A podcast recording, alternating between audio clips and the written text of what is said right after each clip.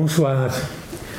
Pour ceux qui travaillent dans le domaine de la psychologie et de la psychiatrie, la relation entre la santé et l'environnement, le milieu, la réalité, est une question très importante.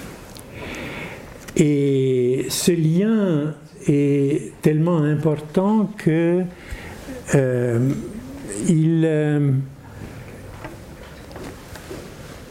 est définitoire même pour la notion de santé. Et c'est avec cette notion de santé que je vais commencer ma conférence ce soir. Euh, en 1946, l'Organisation mondiale de la santé a donné, a formulé une définition de la santé. La santé est un état de complet bien-être physique, mental et social et ne consiste pas seulement en une absence de maladie ou d'infirmité.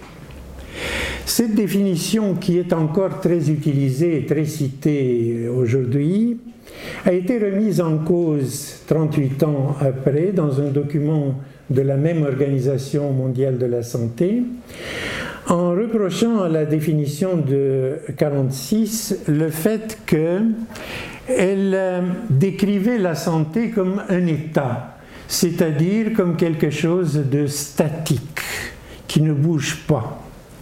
Et dans le document de 1984 apparaît euh, la définition, une nouvelle définition de la santé en tant que processus.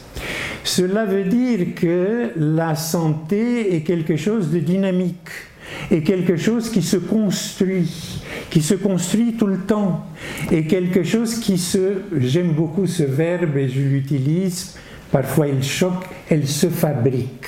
Nous fabriquons constamment notre santé. Et ce changement d'état à processus a des conséquences très importantes d'une part parce que ça nous permet de comprendre comment se construit cette santé, et d'autre part parce qu'il donne une vision plus positive des choses, dans le sens que on commence à s'intéresser, et on a inventé un nom pour cela, à la salutogénèse, c'est-à-dire à la genèse de la santé. Donc la santé est conçue comme quelque chose qui bouge, qui change et par rapport à, ce concept, nous avons, nous tous, la possibilité de faire des choses. Nous savons maintenant énormément de choses sur ce processus de fabrication de la santé. Mais je passe de la santé en général à la santé mentale qui est dans le titre de ma conférence d'aujourd'hui. Et vous allez voir que dans la définition même de la santé mentale, la relation au réel, la, relation à ce qui nous entoure est une des composantes très importantes. Il y a beaucoup de définitions de la santé mentale. Qu'est-ce que c'est que la santé mentale? Euh, et il y a des débats parce qu'elle touche à une question qui est extrêmement complexe, qui est la question de la normalité.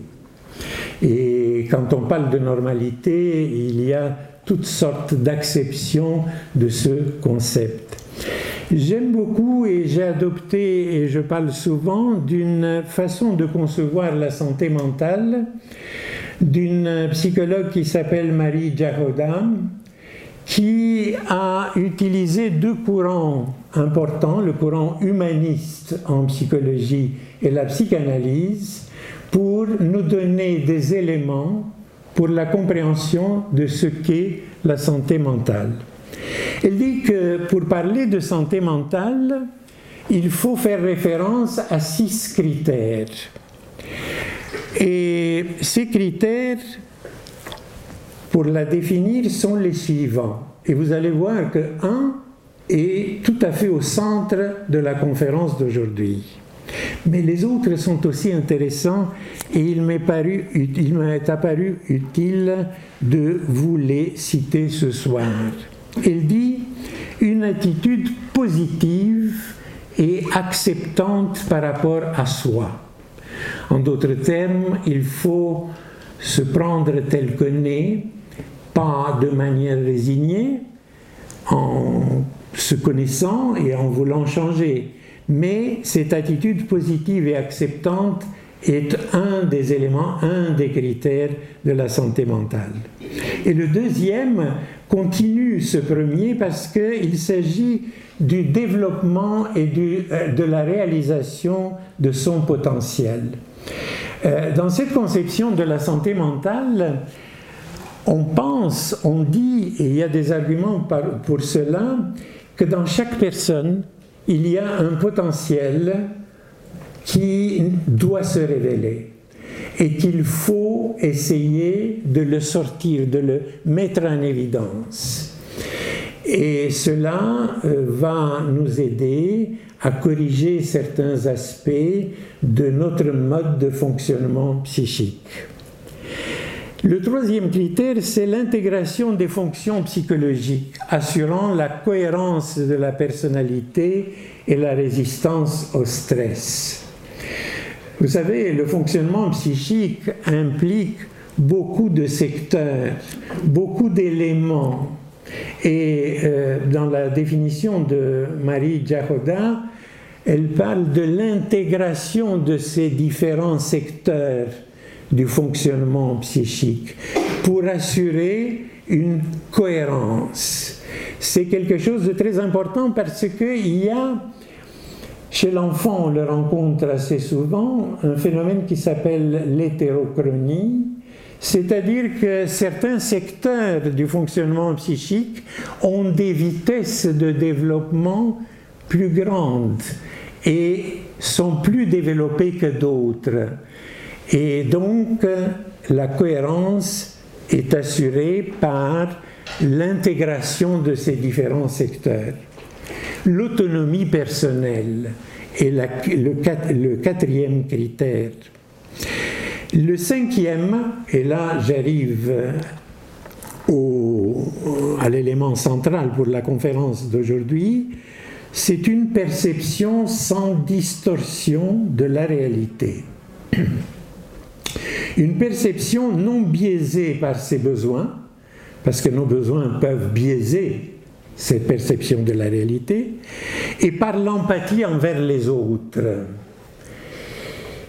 Je reviendrai évidemment à plusieurs reprises sur ce, cinquième, cinquième critère de la santé mentale. Et enfin, une maîtrise de l'environnement.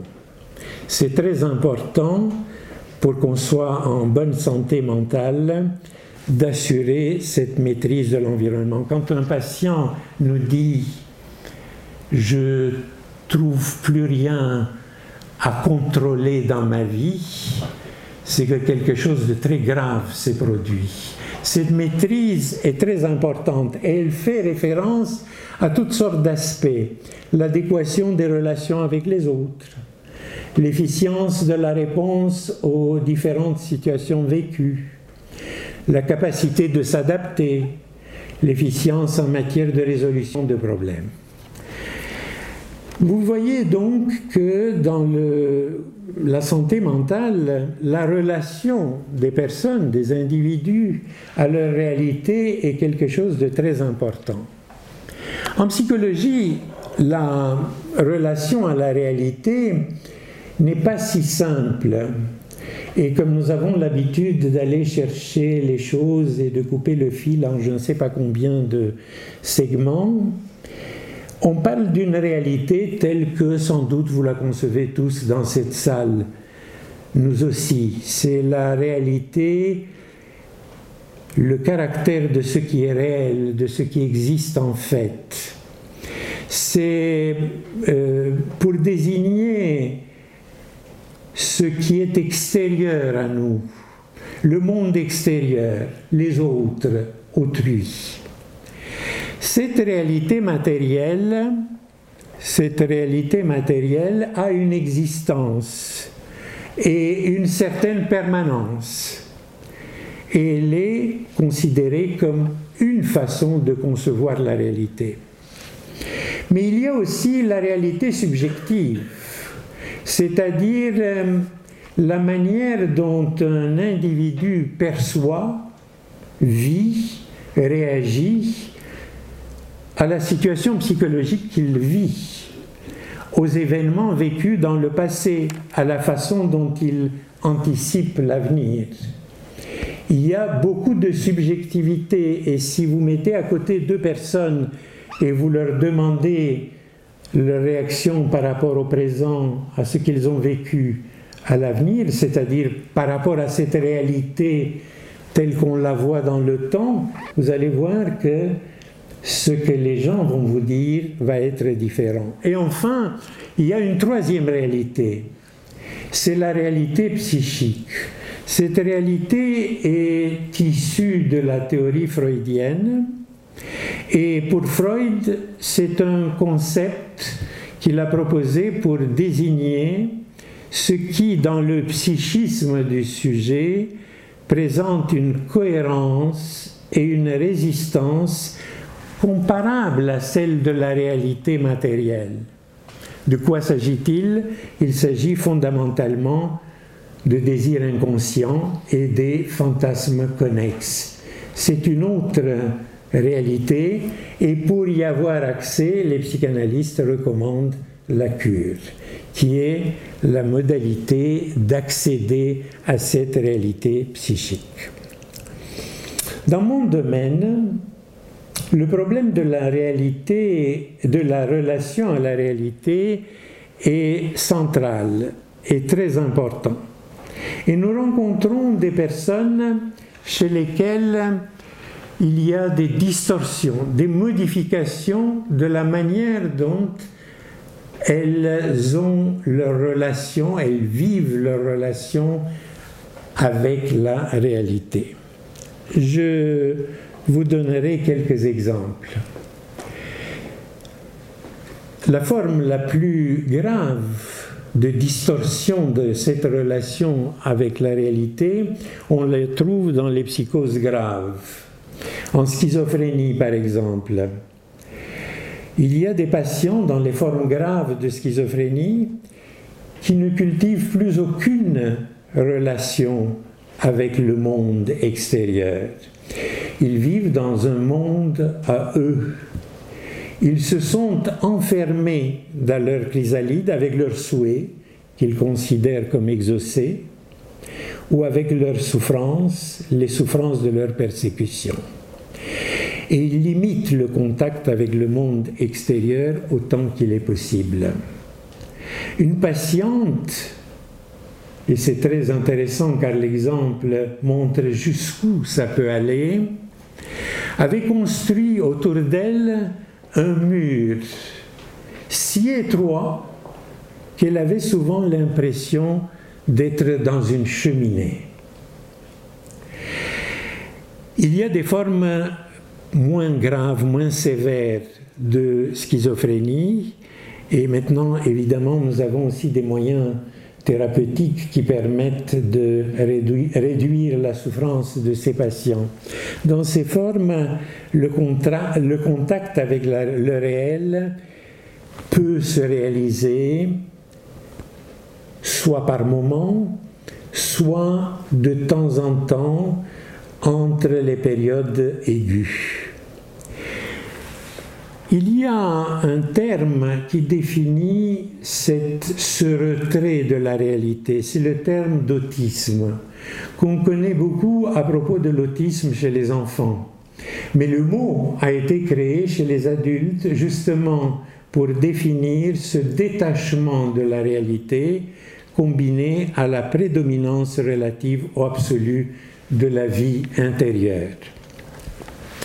En psychopathologie, cette question de la relation à la réalité peut être placée sur un continuum. Nous avons des formes cliniques, nous avons des manifestations cliniques très diverses.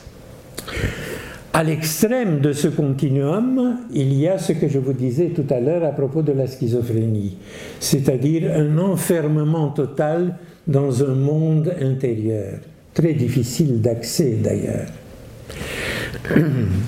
Mais il y a aussi sur ce continuum des types de personnalités, nous les appelons des personnalités pathologiques, qui, vous allez voir, vont de manifestations très discrètes de distorsion avec la réalité qui s'aggravent progressivement. Et au bout du continuum, nous avons les psychoses graves. Ces formes progressives sont la personnalité évitante, sont la personnalité schizoïde, la personnalité schizotypique.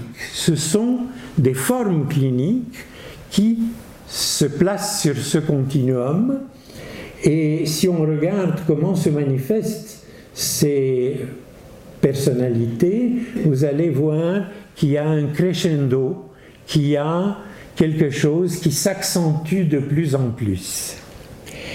Alors, les personnes qui présentent de telles personnalités peuvent vivre dans la société sans trop de problèmes.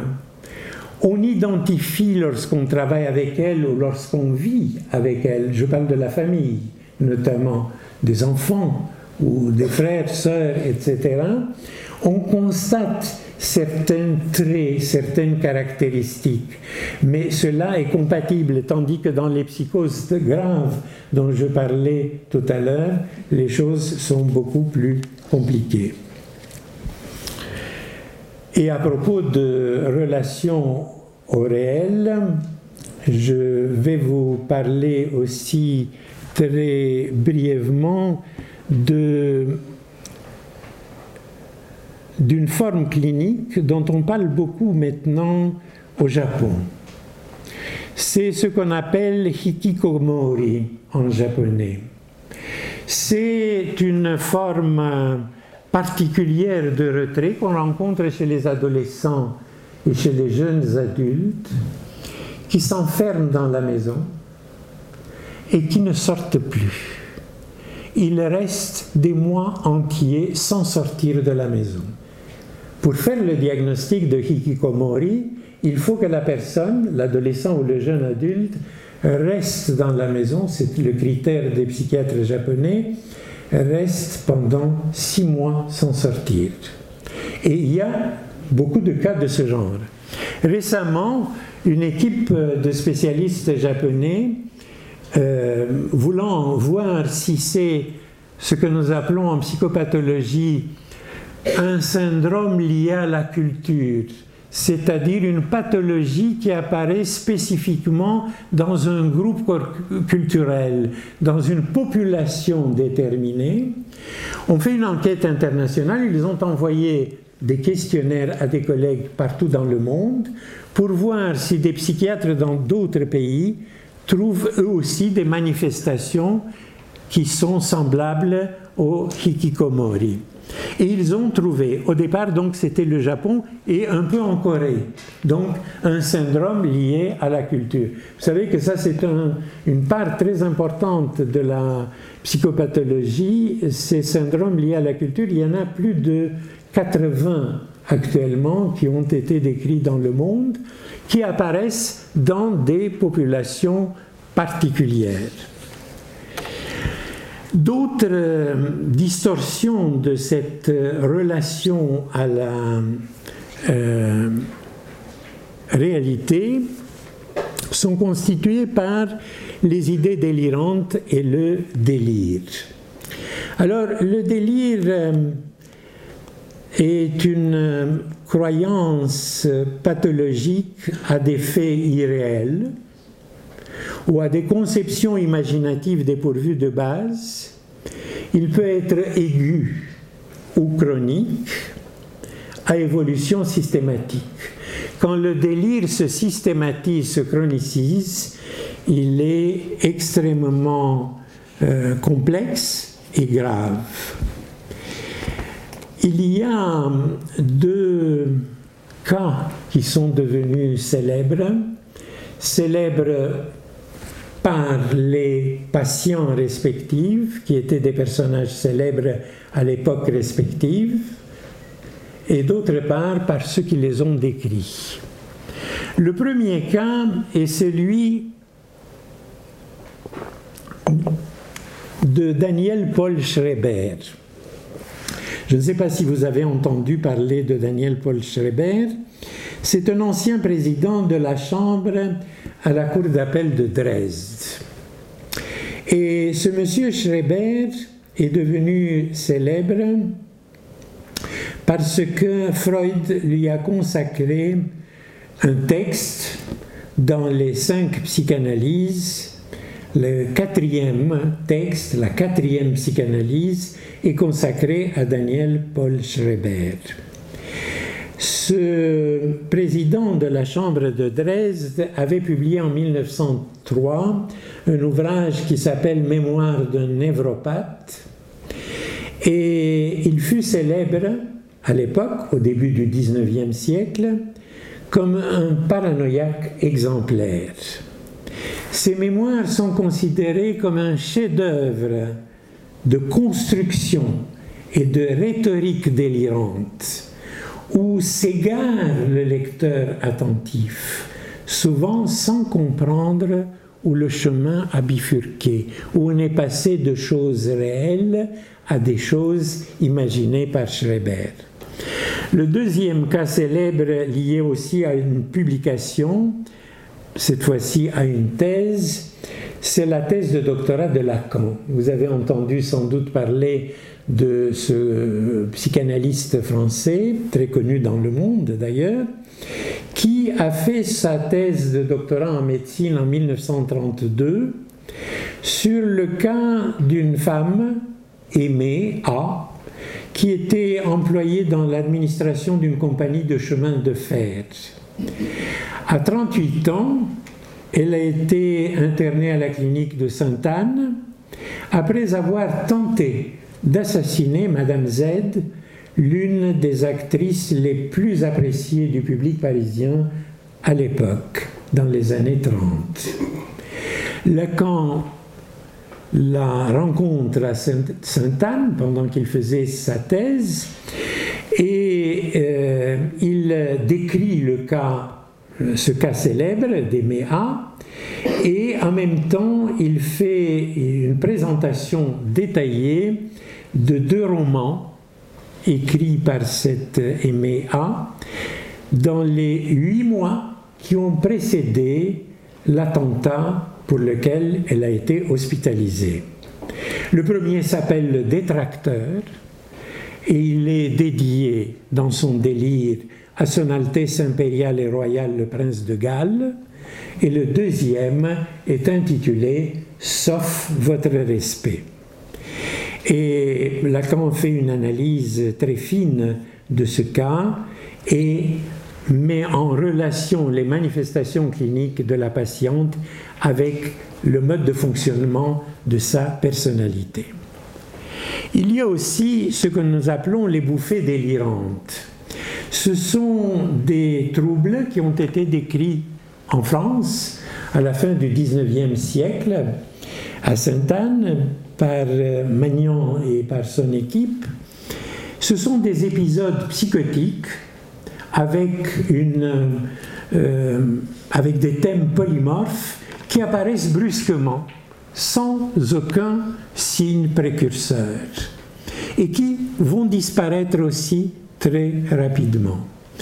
Ce type de pathologie est observé et il est cité dans les pathologies dont je vous ai parlé liées à la culture, euh, plus souvent en Afrique de l'Ouest et Haïti.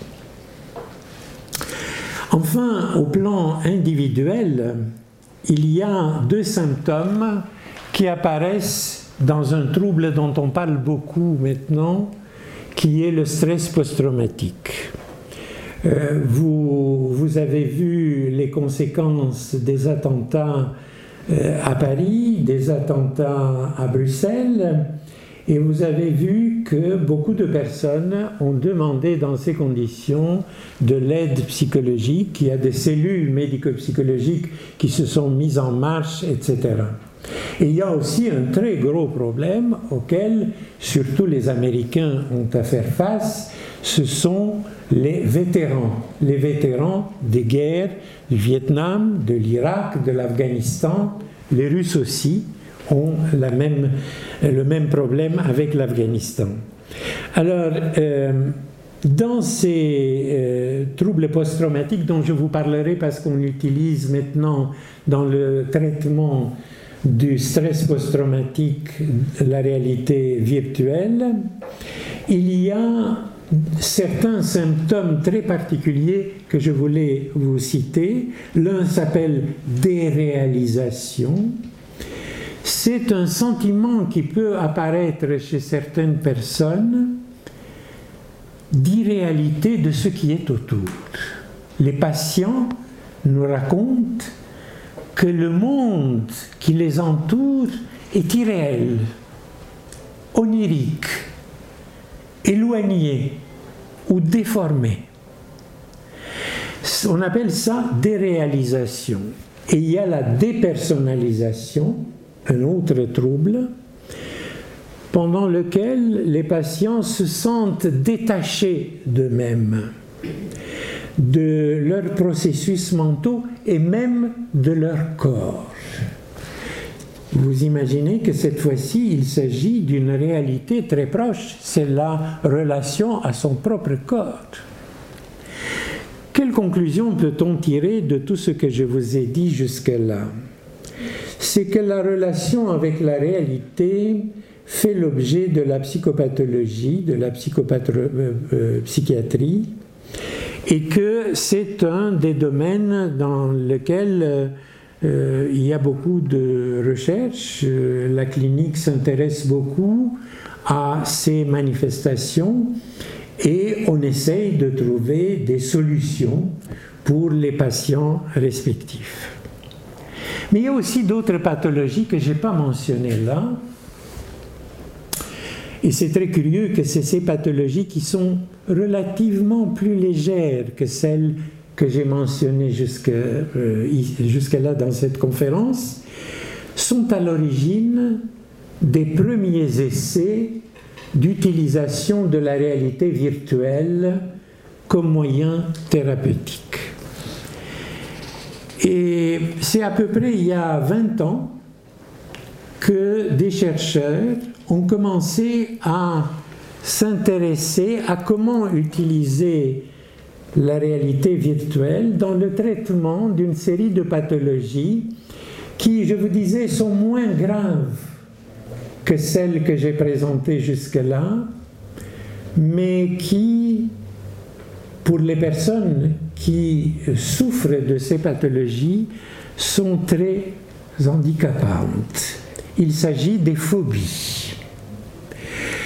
Qu'est-ce que c'est qu'une phobie? Vous avez entendu tout le temps, et il y a même un homme politique qui récemment, il est maintenant publié, parle d'une de ces phobies, la phobie de l'administration. Vous avez entendu sans doute, j'ai trouvé euh, chez Carrefour euh, la semaine dernière le livre sur les étalages.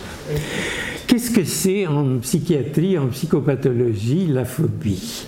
Elle se définit comme une peur intense, spécifique et excessive vis-à-vis d'un objet ou d'une situation qui, en eux-mêmes, objet ou situation, ne présentent pas vraiment un danger réel. Et ce qui est typique dans ce cas, chez les personnes qui présentent de telles phobies, c'est l'évitement. On essaye d'éviter l'objet ou la situation respective. Alors, au départ, voilà l'histoire, comment ça s'est passé pour arriver aux réalités virtuelles.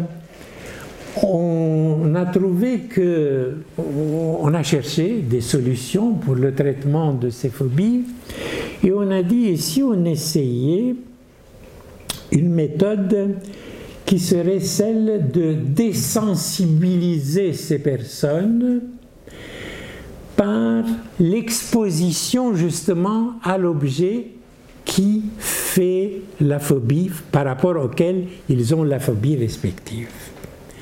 Alors qu'est-ce qu'on fait? On étudie le cas respectif Et par rapport à toutes les phobies, il y a un continuum.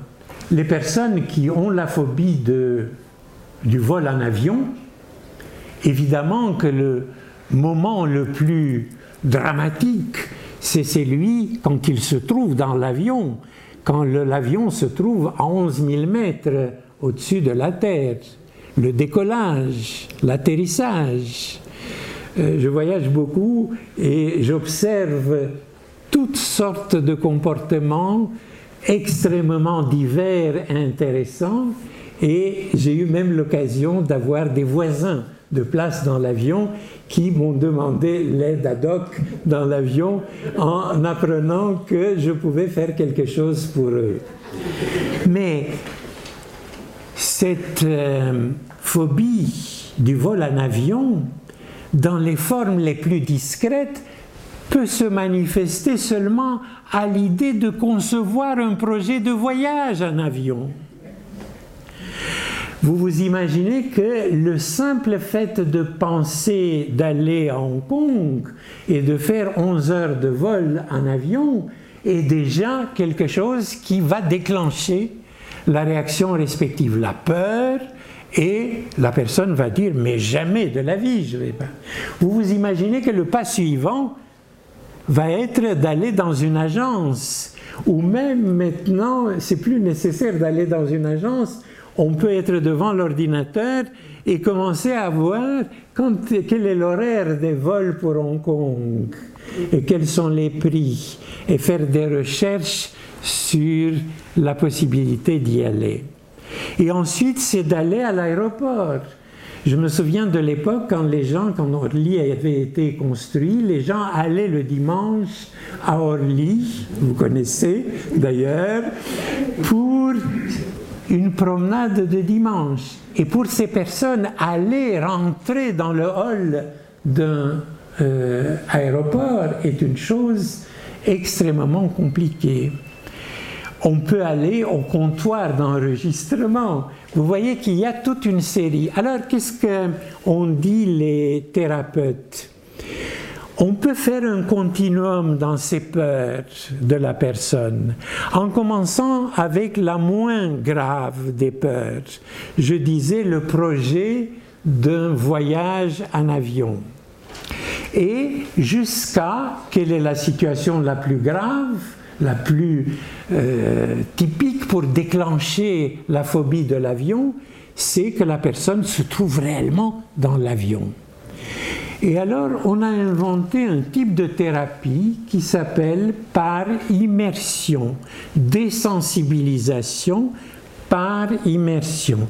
Désensibilisation dans le sens qu'on désensibilise la personne, on la rend moins sensible, et par immersion parce qu'on la plonge, mais on la plonge, comme je vous ai dit, progressivement à des situations en relation avec sa phobie.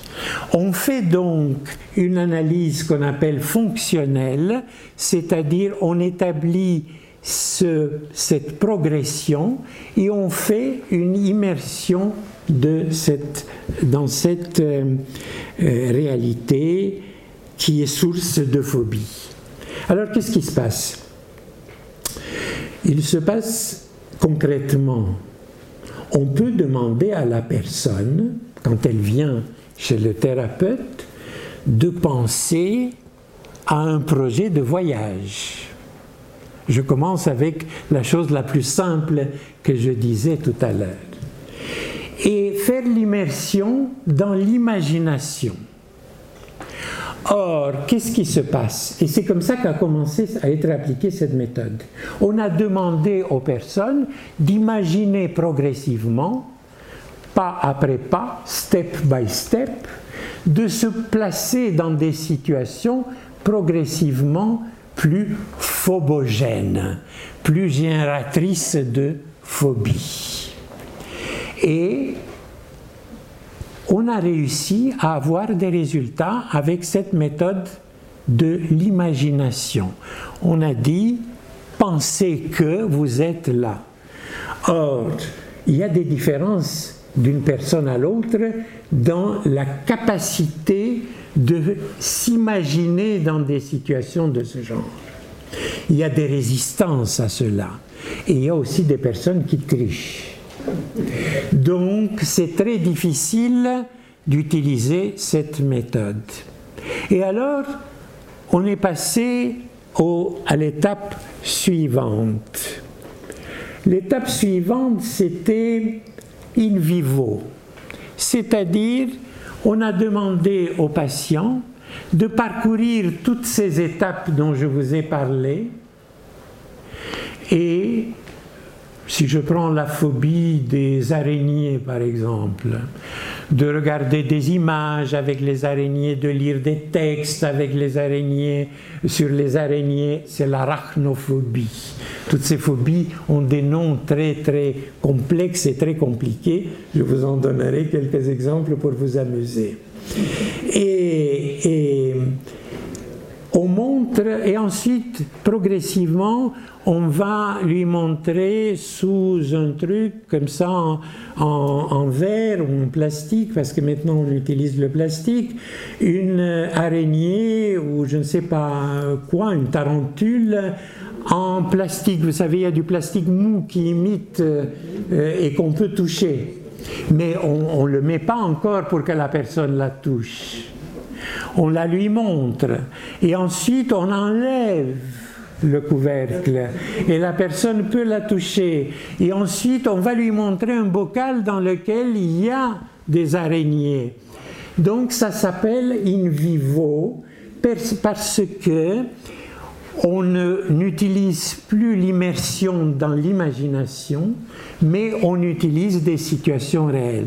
Sauf que il y a des situations pour lesquelles cela est très difficile. Pour l'avion, vous vous imaginez qu'est-ce que ça signifie pour les thérapeutes et pour les patients de se déplacer tout le temps dans les agences de voyage, à l'aéroport, au comptoir. On perdrait énormément de temps.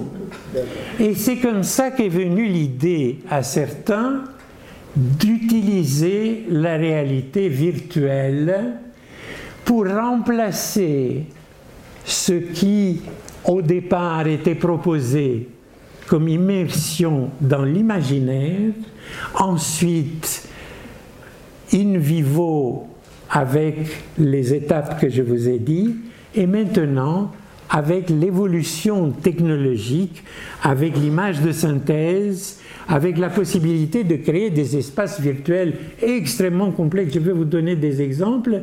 On peut maintenant travailler des choses tout à fait remarquables. J'ai fait un inventaire pour vous lire des, des, environnements virtuels qu'on a pu créer.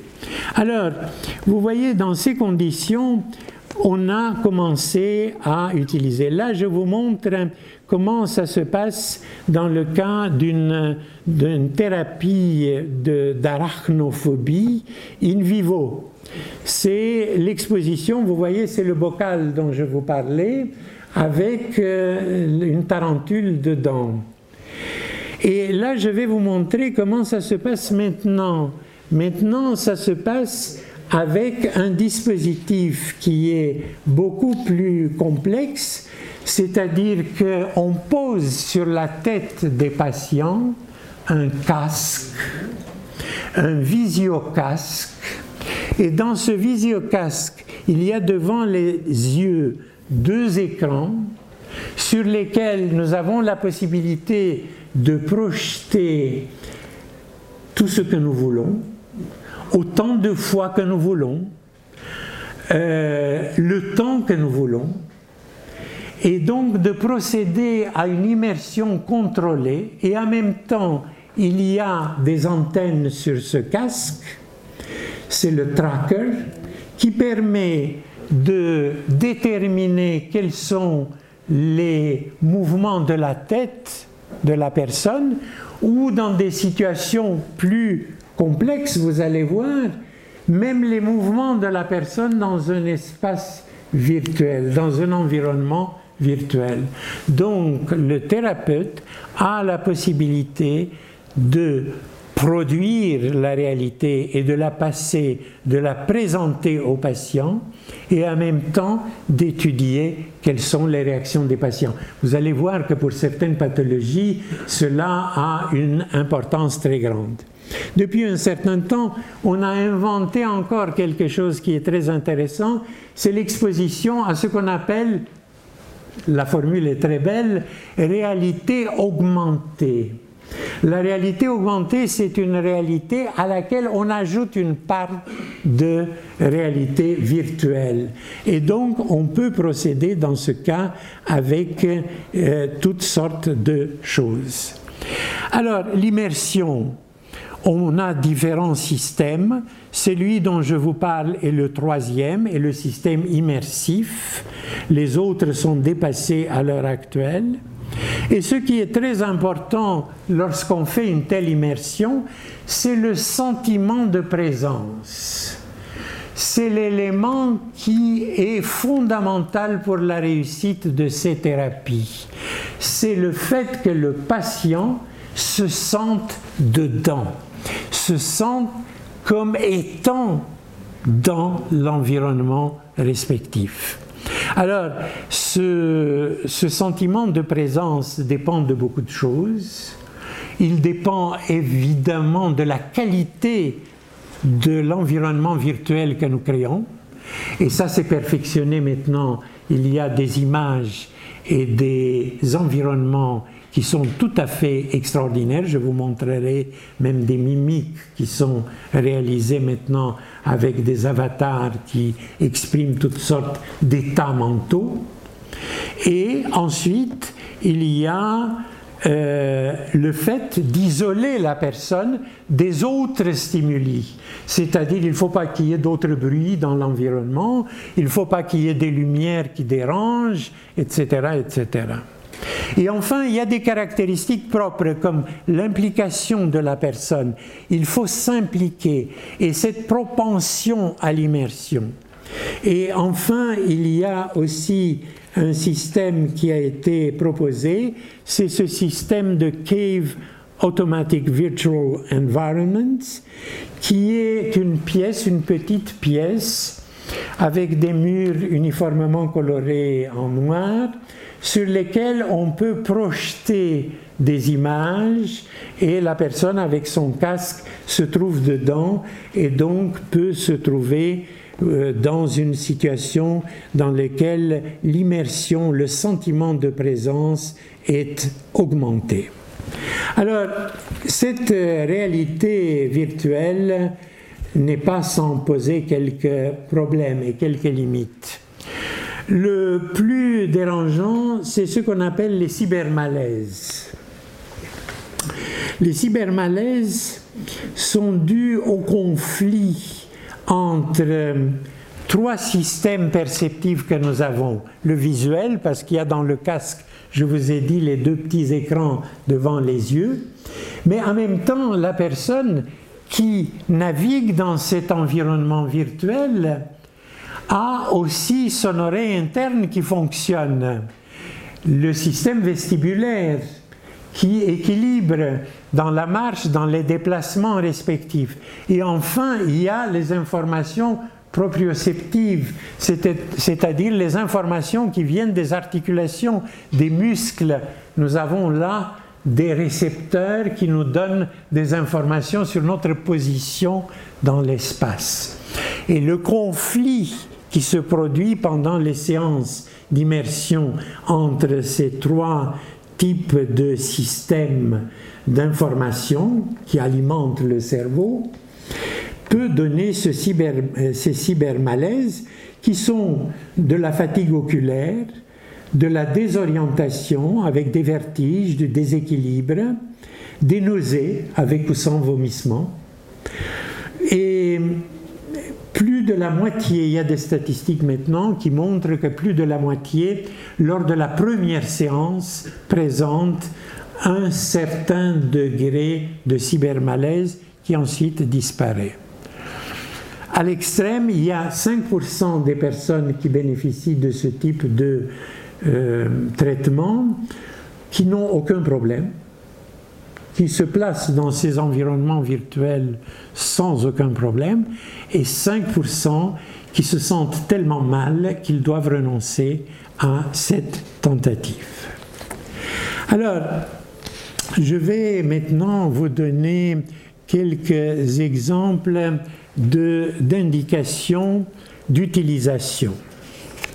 Je vous ai dit qu'on les utilise beaucoup dans les phobies. Ça a été ces espaces virtuels.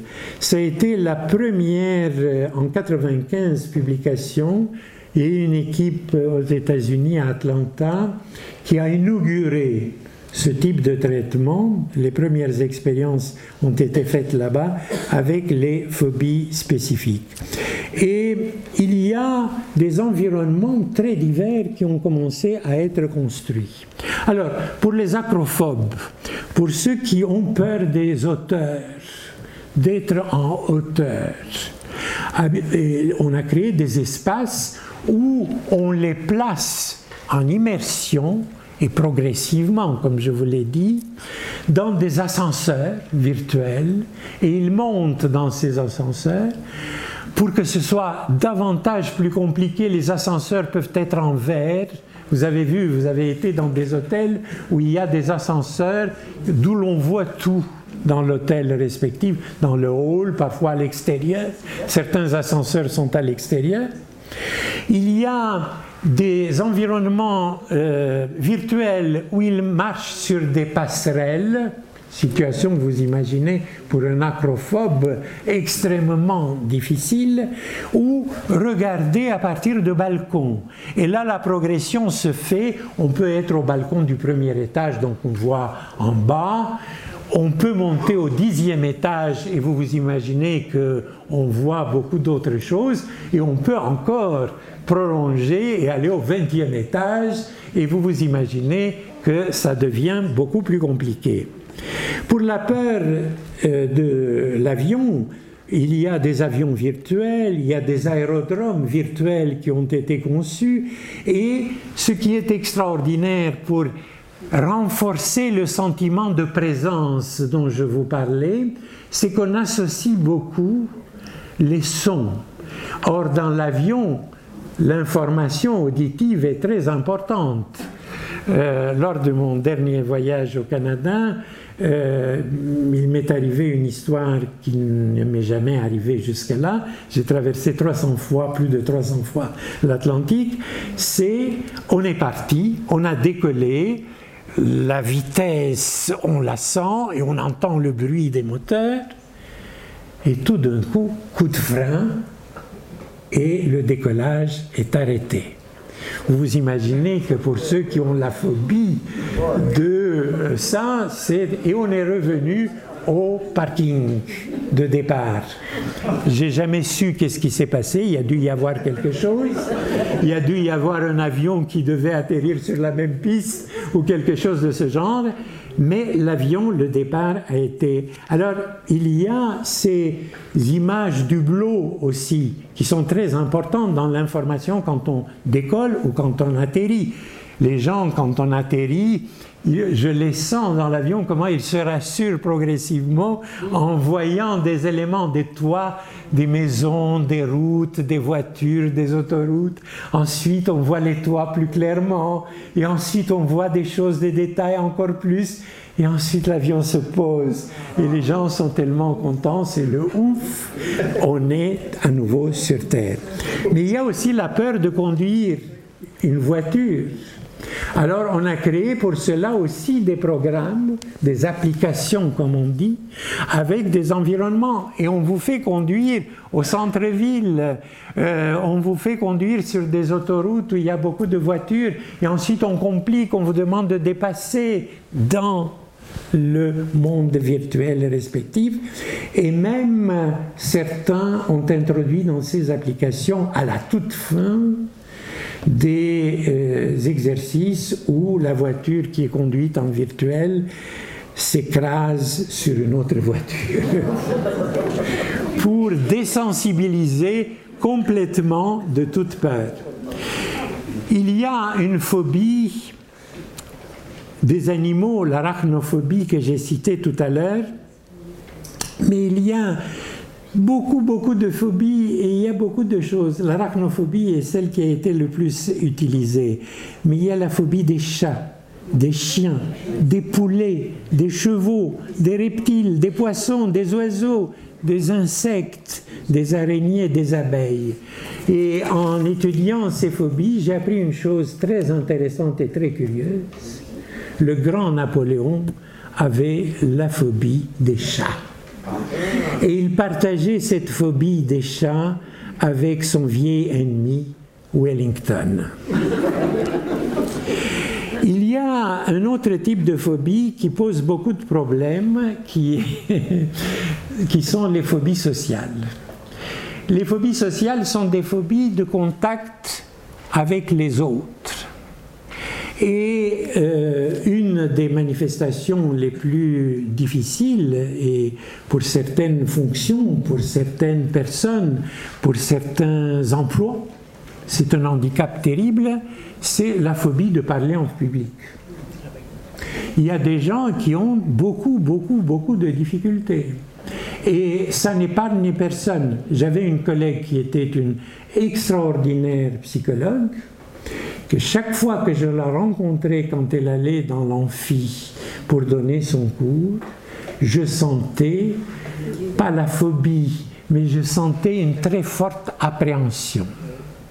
C'est un des problèmes. Alors on a créé des situations, on a créé des applications pour ces phobies sociales extrêmement sophistiqué, extrêmement intéressant, avec des très bons résultats.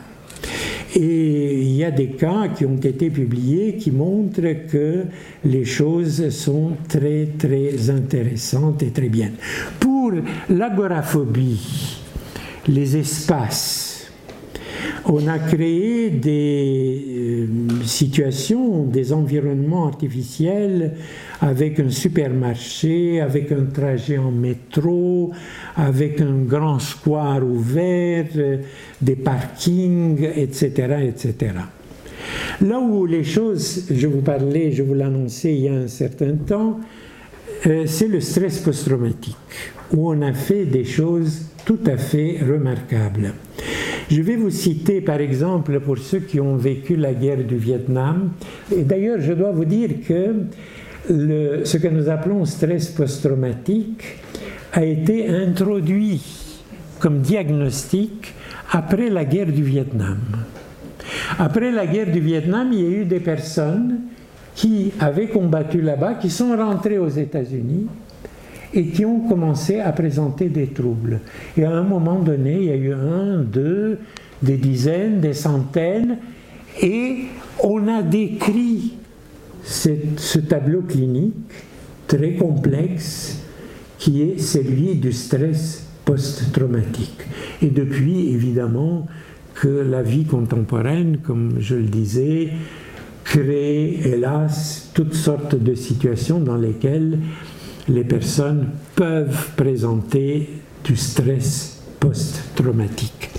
Alors pour les vétérans du Vietnam, on a créé par exemple un environnement qui est une clairière virtuelle entourée de jungle. On a créé un environnement où il y avait un hélicoptère virtuel dans lequel le thérapeute contrôlait divers effets visuels et auditifs des fusées tirées, des explosions, le fait que ce soit le jour ou la nuit, parce qu'il y a des missions de jour et de nuit, des hurlements. Donc, les gens étaient, dans leur immersion, placés dans des situations tout à fait équivalentes à celles qu'ils avaient vécues. Après les attentats de, de 2001, du 11 septembre, on a créé des applications pour le World Trade Center avec des choses tout à fait réalistes, avec euh, des avions virtuels qui survolent les tours jumelles, euh, des personnes virtuelles sautant, comme ce fut le cas d'ailleurs, des étages du World Trade Center, les tours qui s'écroulent, et ainsi de suite. J'ai noté aussi quelques autres aspects moins connus. Par exemple, le fait qu'on fait des investigations et on utilise la réalité virtuelle dans les troubles de l'alimentation. Euh, et il y a une équipe italienne qui a fait des choses tout à fait remarquables à propos d'une chose que nous observons dans le cadre des troubles alimentaires, c'est les distorsions de l'image du corps. Quelle image on a de son propre corps Et il y a des personnes obèses, pas des personnes obèses, des personnes qui sont en surpoids, qui pensent avoir un corps tout à fait obèse et qui ont une très grande souffrance par rapport à cette perception du corps qu'ils ont. Et alors l'équipe italienne respective a créé une application très intéressante pour corriger cette fausse image de corps obèse en créant des environnements euh, virtuels avec des couloirs étroits où ces personnes arrivaient à passer. Et cela avait un effet psychologique très intéressant parce que ça pouvait modifier la distorsion de la perception du corps. Pour les addictions, on utilise aussi des environnements qui permettent de voir comment se comportent les personnes qui, qui, ont des, qui souffrent d'addiction dans les environnements respectifs, qu'est-ce qui les attire, comment elles se comportent, etc. Et cela, par la suite, les observations faites sont utilisées en euh, thérapie. Il y a des expériences qui ont été faites j'ai oublié de modifier, de passer à la diapo suivante. Il y a aussi des recherches qui ont été faites concernant la pédophilie. Et euh, il y a un problème de diagnostic. Le diagnostic euh, avait été fait et ces études ont été réalisées de manière extrêmement compliquée. Je ne rentre pas dans tous les détails, mais en tout cas, on a présenté des euh, avatars représentant un homme adulte, une femme adulte, une fillette de 9 ans, un garçonnet de 9 ans, ainsi qu'un personnage contrôle asexué. Et on a fait une série d'évaluations très intéressantes sur les mouvements oculaires, sur quelles images s'arrêtent davantage le regard, qui peuvent donner des informations sur les intérêts sexuels des personnes respectives. Et ça a été fait dans un premier stade avec des personnes chez lesquelles la euh, pédophilie était avérée. Et en même temps, on utilise aussi un, test euh, qui est un test de réaction érectile chez les personnes respectives plétismographie. La plétismographie est un examen qu'on utilise souvent, c'est la plétismographie euh, euh, périphérique. On met autour d'un doigt comme une sorte de, de doigt de gant qui a des sensors à l'intérieur et qui enregistre les variations de la masse sanguine dans le doigt en relation avec les émotions. Et dans le cas de la pédophilie, on l'a fait sur le sexe. Donc on a pu déterminer avec une plétismographie pénienne quelles étaient les réactions des personnes respectives. Je vais, avant d'aller vers la fin, vous parler de deux directions extrêmement intéressantes qui sont celles des études qui ont été faites sur la schizophrénie. Or, je vous ai dit que dans la schizophrénie, il y a justement ce problème de relation à l'environnement. Alors, qu'est-ce qu'on a pu faire? On a pu créer des environnements virtuels qui peuvent reconstituer les hallucinations des patients de manière extrêmement réaliste. Alors évidemment qu'on ne le présente pas aux patients, mais on les a étudiés, c'est les Australiens qui travaillent dans ce domaine de réalité virtuelle et schizophrénie.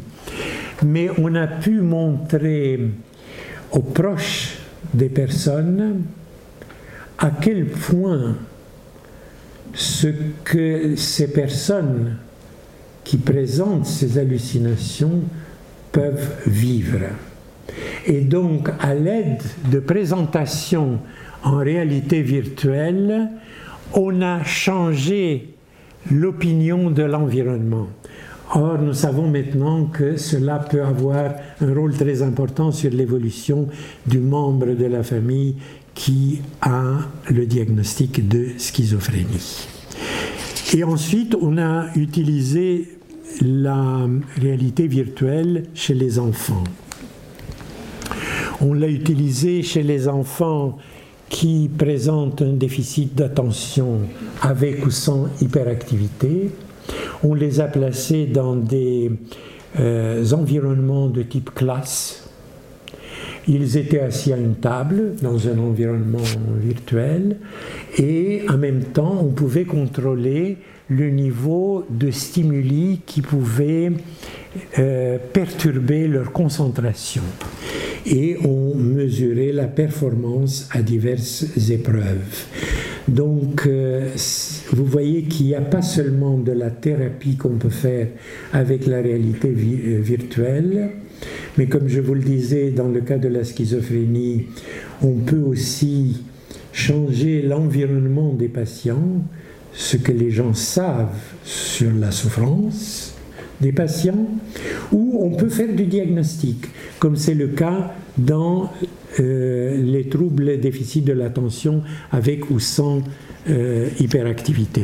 On l'a utilisé aussi chez les enfants avec paralysie cérébrale, dans le sens que on a voulu étudier comment se comportent ces enfants dans des situations de jeu et comment on peut les motiver à jouer. Et enfin, une chose extraordinaire, encore peu développée, mais qui est passionnante à l'heure actuelle, c'est l'utilisation de la réalité virtuelle dans le cas de l'autisme.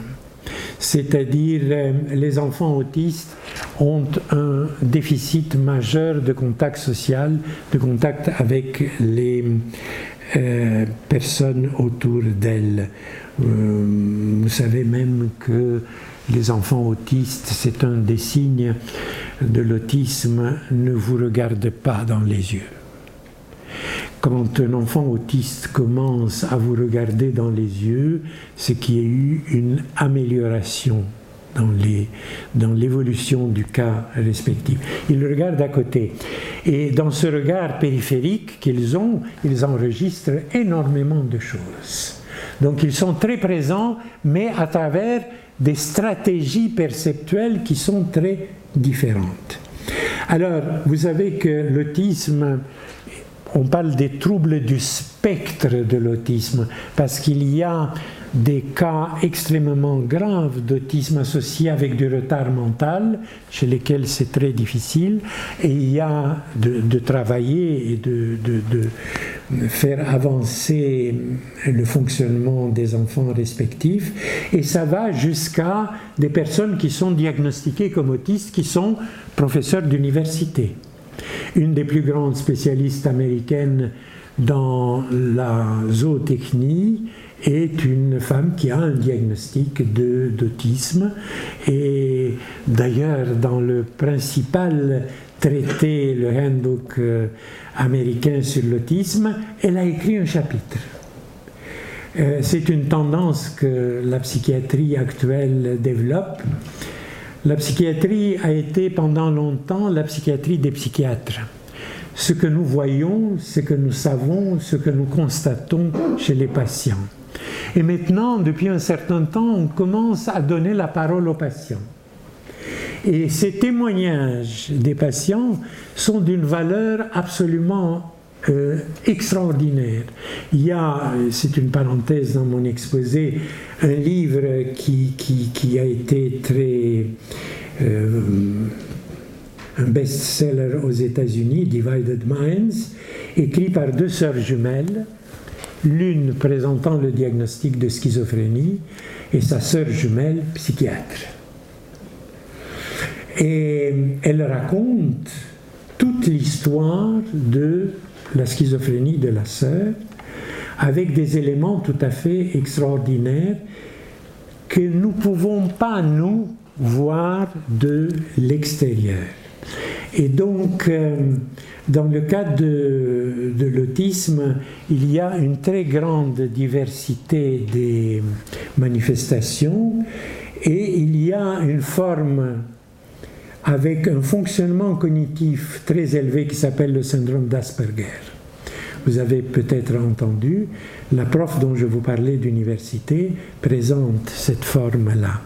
Alors pour les autres, on utilise la réalité virtuelle pour leur apprendre certaines tâches quotidiennes, pour leur apprendre des choses que leurs difficultés de socialisation rendent très très difficiles. Et cela est euh, d'une très grande utilité à l'heure actuelle. Je vais euh, vous arriver aux conclusions maintenant de cette conférence qui, comme vous avez compris, pouvait s'allonger parce qu'il y a beaucoup de choses à dire, beaucoup de choses qui ont été faites et beaucoup de choses extrêmement intéressantes.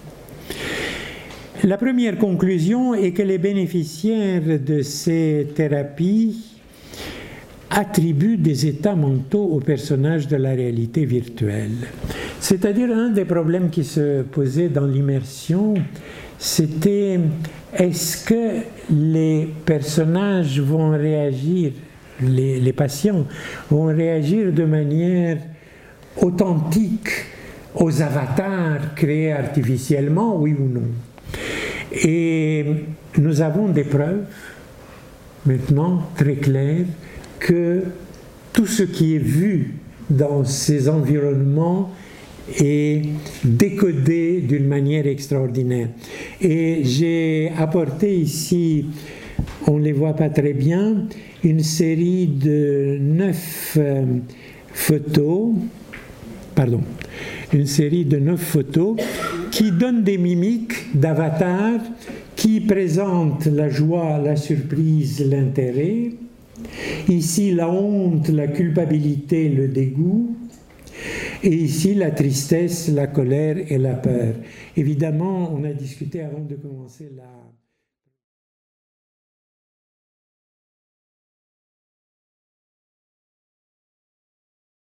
Vous assurer qu'on arrive à des performances tout à fait extraordinaires. Il y a d'autres euh, euh, conclusions, c'est qu'il y a une bonne généralisation des résultats thérapeutiques à la vie réelle. Cela veut dire que l'immersion, c'est une thérapie par désensibilisation, par immersion. Eh bien, on constate qu'elle est efficace, que ce, que nous avons obtenu comme désensibilisation dans ce milieu virtuel, et généralisé à ce qui se passe dans la vie réelle. C'est ça le gros problème. Et on le constate après des mois. Il y a des études, des publications où les patients qui ont bénéficié de ces immersions, on les a revus pour voir s'ils présentaient la phobie, l'état de stress post-traumatique, euh, la difficulté de parler en public, etc., ou la peur de monter dans l'avion. Et on a constaté qu'il y avait cette généralisation. Et d'autre part, on a constaté que l'utilité clinique est bonne et elle est grande, que ce qu'on obtient de cette manière est comparable à ce qu'on obtient avec le in vivo dont je vous parlais. Mais le in vivo, je vous disais qu'il présente beaucoup de difficultés dans sa réalisation pratique. Voilà ce que je voulais vous dire très rapidement ce soir et je reviens à la dernière diapositive que j'avais passée trop vite.